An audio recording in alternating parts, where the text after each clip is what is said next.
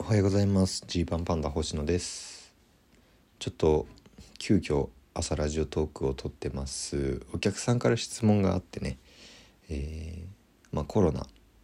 あの収まりつつありますけれども。出待ちってどうでしょうかという質問をねお客さんから頂いたんですね。まあマスク着用義務とかもなくなり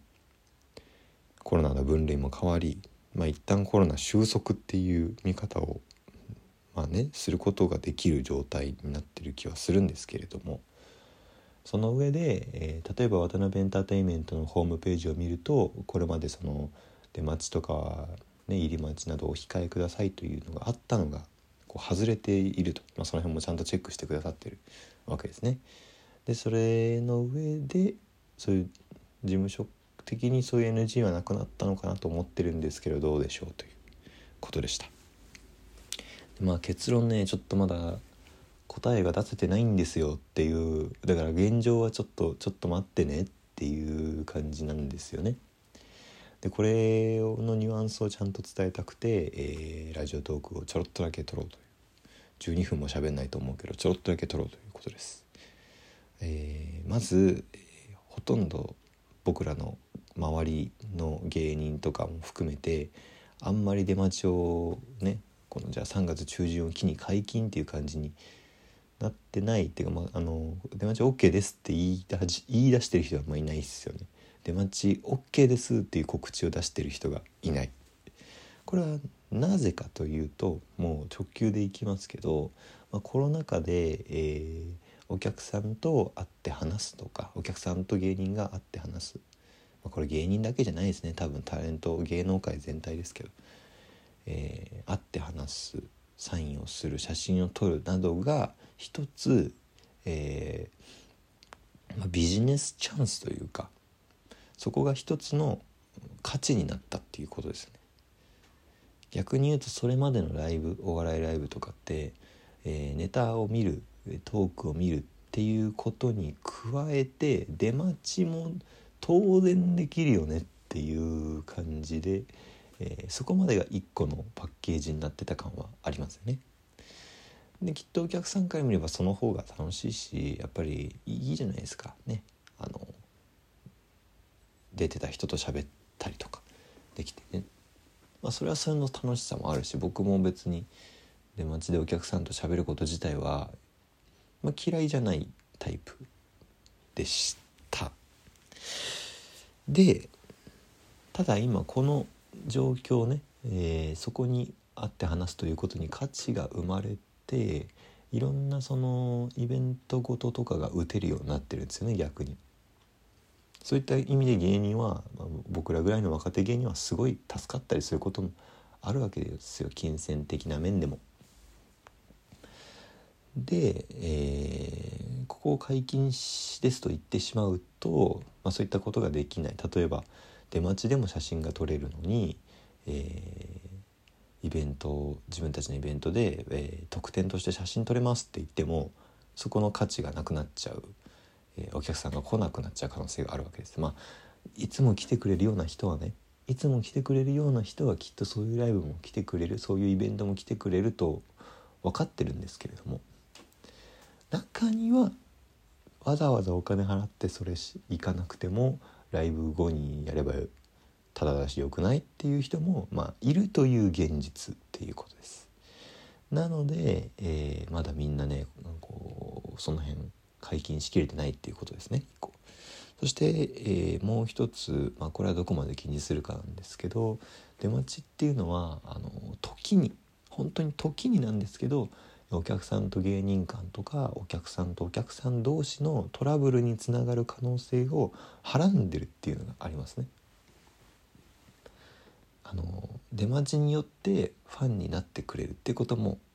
お客さんになってくれるこれからずっと来てくれるってことも一個あると思うんですけれども、えー、その一方で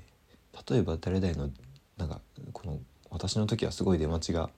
短い気がしたとかよそよそしい気がしたていうことによって傷つけてしまうとか。まあ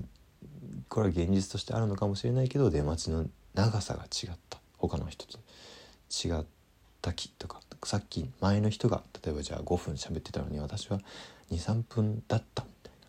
ことにこうなりかねないということ。全然そういうことをねあの誰も言わないっていうか、まあ、普通にみんな楽しんでくれるっていうケースもめっちゃあると思うしそれもそれで全然いいと思うんですけどまああの身のこなしが下手なやつは、まあ、僕らとかもそうで多分どっちかといえばそうですけどうんな結構その辺困っちゃうっていうことなんですよね。でそういうことがあなくないので、えー、どうしようっていうところなわけですよ。で例えば先月かな、えー、表参道グラウンドのね事務所ライブの時にえー、ナベンジャーズ・アッセンブル2で作った、えー、ステッカーとかグッズをまだ今日も売りますみたいなことでエントランスでナベンジャーズのメンバーがこう並ぶみたいなことがあってそこでお客さんに買っていただくっていうことがあったわけですよ。でその時とかはあなんかちょうど喋りやすいなってすごい思ったんですよね。このまあ要は普通に見てるお客さんいましたライブねライブ見てるお客さんいましてでその後、えー、グッズを買うお客さんとそうじゃないお客さんがこう、まあ、分かれるじゃないけど、まあ、買う人は並ぶみたいな感じだったわけですよ。でそうすると、まあ、グッズ買っていただいてるわけだからっていう名目で僕たちもちょっと喋ることできますしね。これがその何の例えばじゃあグッズも何も買ってないお客さん誰とでも喋れますよっていうことになってしまうとちょっと線引きが難しいんですけど、えー、こうグッズを買ってくれてるお客さんと喋る分にはいいじゃないですかっていう、えー、建前があるので他の例えばなんだろうなグッズを買ってないお客さんが、えー、その僕たちが喋ってる姿を見て「何喋ってんだよ」とはなりにくいというねとこですね。とかえー、まあお客さんからしても、ま、グッズを買うという名目で一瞬コミュニケーションする機会があるからそこでちょろっと喋るとかは、まあ、やりやすい、まあ、だからよくあのサイン本とかねサイン会とかあるじゃないですか。そこでちょっと喋るとか。そういうような雰囲気ってやっぱりちょうどいいバランスなのかなって思うんですよね。うん、っていうのがあって、えー、うん、なかなかいいですって言い切れないなってけど中にはねこうど,、まあ、どうしてもって言っちゃあれなんだけどそのなんかどうしてもってか重くなっちゃったあれなんですけどまあなんだ来れるタイミングがなかなかないとかあの一回このタイミングで話したいとかまあちょっといろいろなんか事情とかねあるお客さんだって絶対いるし、まあ、もちろんいつも来てくれるお客さんにはすごく感謝を直接伝えたい気持ちもあるしっていうとこなんですよね。これをどうするかっすね。ちょっとなんかそれはまとまってないんです。出待ちっていうライブしようかな。うん。なんかそなんかなんかそういうなんかちょっと考えてるんですけどまだごめんなさいまとまってなくて直近ちょっとすいませんが例えば4月2日とか青色1号さんとのツーマンとかありますけれどもその辺はちょっと多分まだ出待ちしにくいかなと。まあ、一組が出待ちを始めちゃうと他の人も始めなきゃいけないみたいな空気になったりするんだよなとかもありますんでちょっとね決めきれてないですっていう感じです。ごめんなさいこんな多分期待されるような答えじゃなくてっていう感じなんですけど、ちょっと今この、えー、10日ぐらい考えた中では今ねこういう感じなんですっていうお話でした。でも引き続きよろしくお願いします。ちょっとまた続報を出せるようにします。